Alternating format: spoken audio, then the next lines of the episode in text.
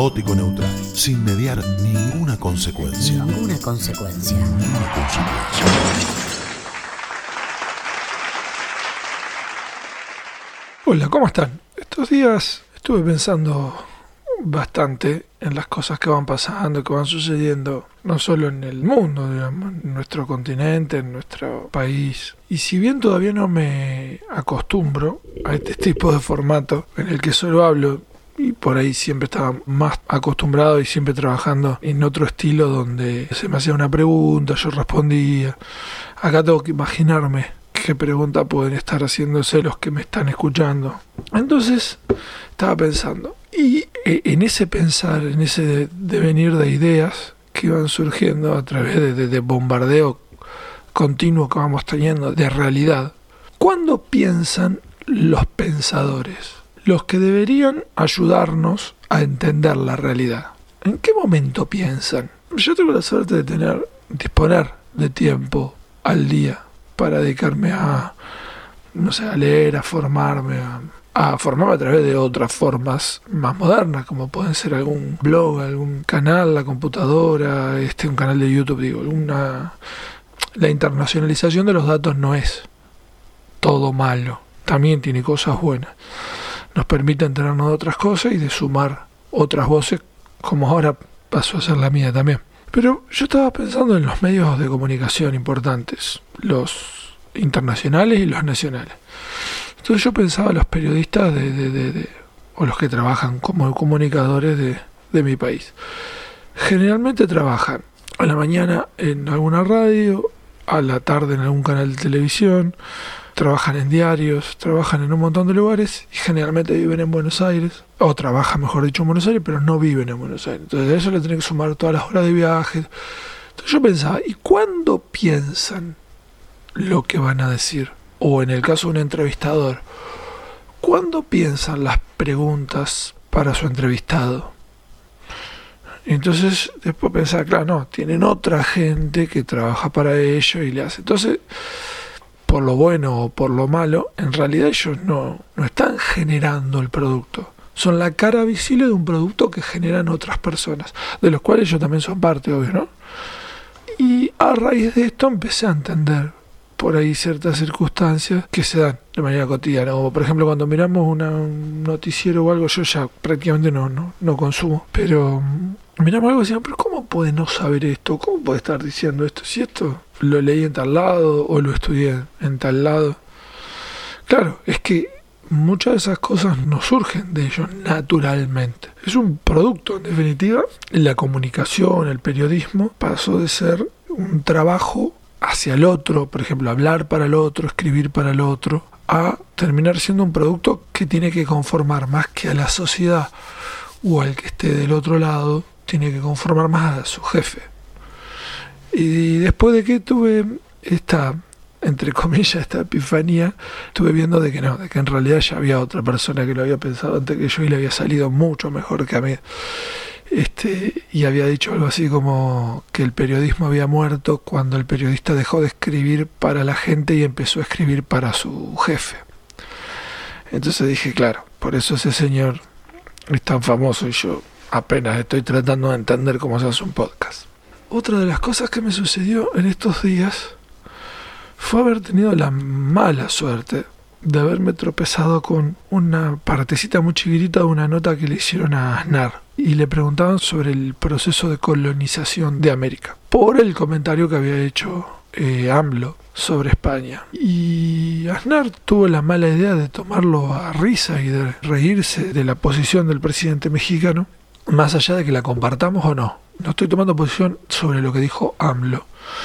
Estoy tomando posición sobre lo, cómo tomó a risa eh, Aznar esas declaraciones. Y empezó a reírse sobre su nombre, sobre Andrés, sobre Manuel, decir, claro, Andrés por parte de los aztecas, Manuel por parte de los incas, riéndose de, tristemente para mí, de la matanza indiscriminada que había hecho el reino de España, Castilla y Aragón, creo que era en ese momento, sobre los indígenas americanos. Y si justamente en América no tenemos más apellidos o nombres tradicionales de indígenas de estas zonas, porque los mataron a todos.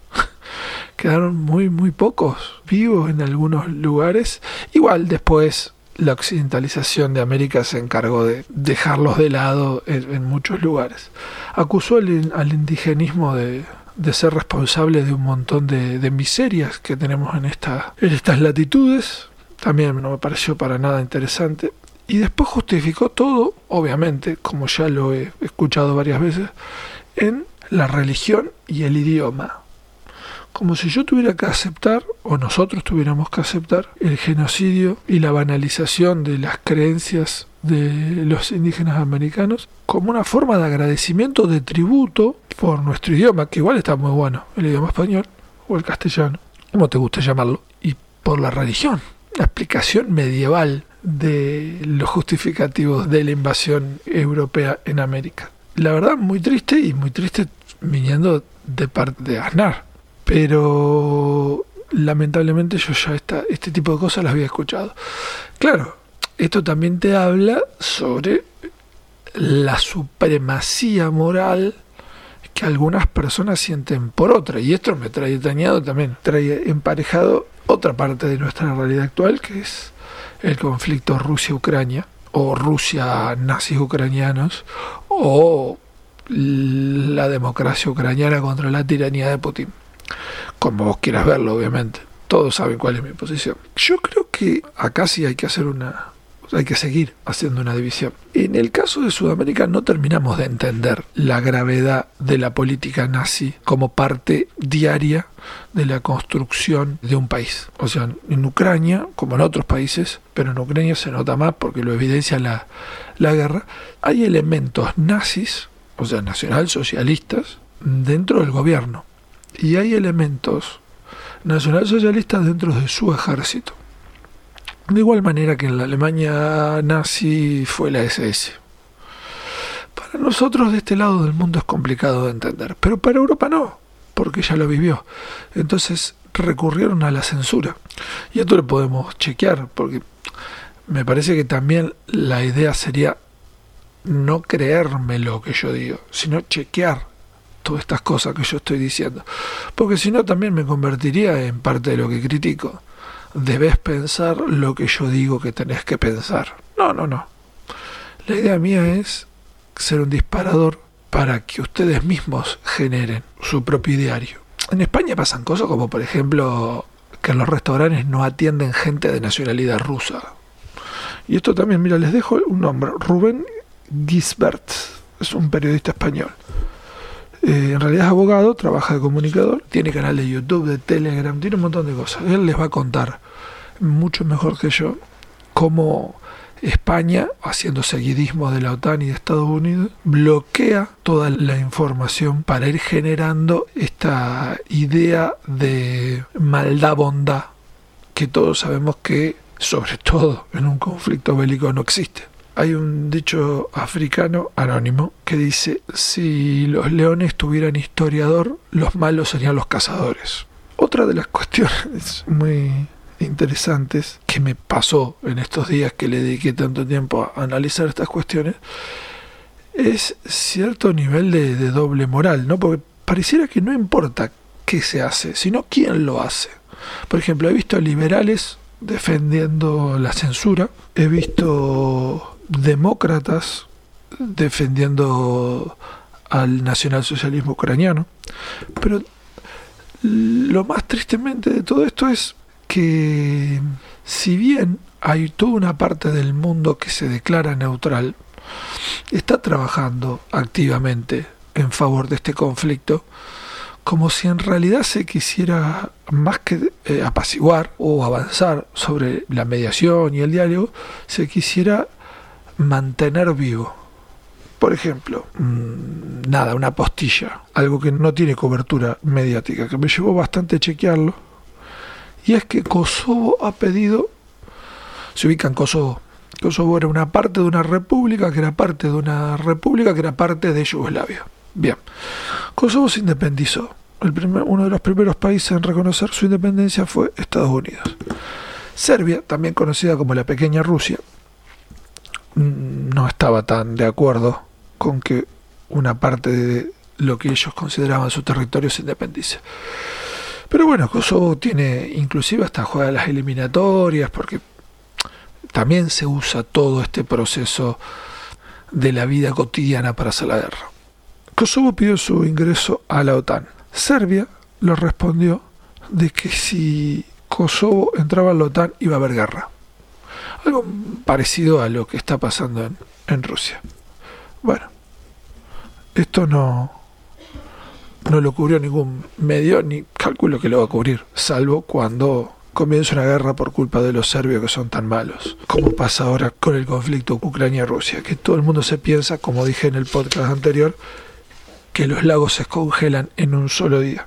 Y esto nos trae remembranza de, por ahí los que me vienen siguiendo de, de mi época en la radio, de, de columnas anteriores, cuando yo hablaba de que una cosa es la libertad de prensa, otra es la libertad de empresa y otra es la libertad de información. La libertad de prensa es la libertad que tiene eh, una empresa para poder decir lo que quiere, pero la libertad de información es mi libertad a estar enterado de todo lo que está pasando. Y esto se vulnera continuamente. Pero lo más extraño es que uno de los lugares donde más se vulnera es en Europa que son los grandes defensores de la igualdad, de la libertad, de la fraternidad, lo cual me hace pensar que, mejor dicho, me hace eh, no envidiar la posición de un ciudadano común europeo, porque le están privando la posibilidad de que sus ideas germinen. Cuando nosotros recibimos información desde nada, desde un libro desde un canal de YouTube, desde un podcast, de una charla con un amigo, de una charla en la peluquería, en la verdelería, de una charla con tus padres, de lo que sea, la forma que sea. Lo que nosotros hacemos es generar nuestra propia idea de toda esa información que vamos recibiendo. Recibimos la información, procesamos la idea. Bueno, esa germinación de idea es la que se está coartando. Y ese es el daño que estamos generando a futuro. Porque obviamente que me van a hablar muchos de economía y me van a decir en realidad acá lo que está pasando esto, aquello, aquello otro, o tal cosa, tal otra, o como por ejemplo me contaban algunos amigos en Europa, dice que jamás los minoristas de oro vendieron tanto como este último tiempo. Entonces muchos dicen, no, el patrón oro y entonces Estados Unidos vamos a poder derrocar el imperio y otros dicen, no, el, tal cosa y otros tal otra. No, no, no.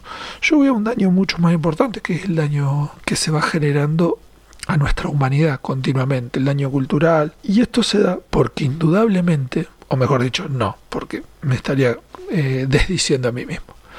Siempre hay que dudar. Pero pareciera al menos que nuestra especie tiene una vulnerabilidad que continuamente formadores de opinión explotan, como si fuera un software que hay un virus que encontró una vulnerabilidad en la programación, en su código, como dicen las películas. Y eso nos va llevando día a día a dejar de comprender ciertas cuestiones y a renunciar a esa germinación de ideas, que es la que nos hace en definitiva evolucionar y crecer, no solo como personas, sino que nuestro crecimiento personal nos hace crecer como especie, como parte de una sociedad, como la definición de evolución, ni más ni menos, que no es necesario que, que le explique. Ahora, de que dijimos todo esto, que dije todo esto, y que por ahí he logrado que algunos de ustedes piensen, analicen o tengan ganas de, estudiar algo al respecto. Estas limitaciones se aplican a la idea de nazismo. Si vetamos o, censuramos las ideas de supremacía racial, estamos atentando contra la libertad de información o la libertad de prensa. Una pregunta que me vengo haciendo. Y lamentablemente, si bien podemos avanzar, y si a alguno le interesa y me deja algún comentario en alguna de las redes, podemos seguir. Es más, me pueden decir qué piensan y yo lo digo. Pero yo la respuesta en este caso la encuentro más desde el lado moral. Yo creo que informar sobre que hay ciertas ideologías que creen en supremacía moral no, no creo que esté mal. Creo que es un buen ejemplo de lo que no se debe hacer y de lo que no se debe nunca defender.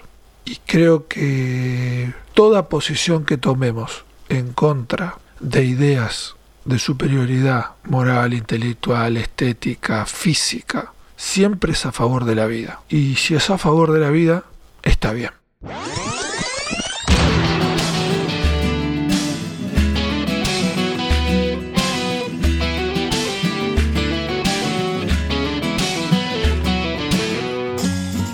Esto fue Caótico Neutral, sin mediar ninguna consecuencia.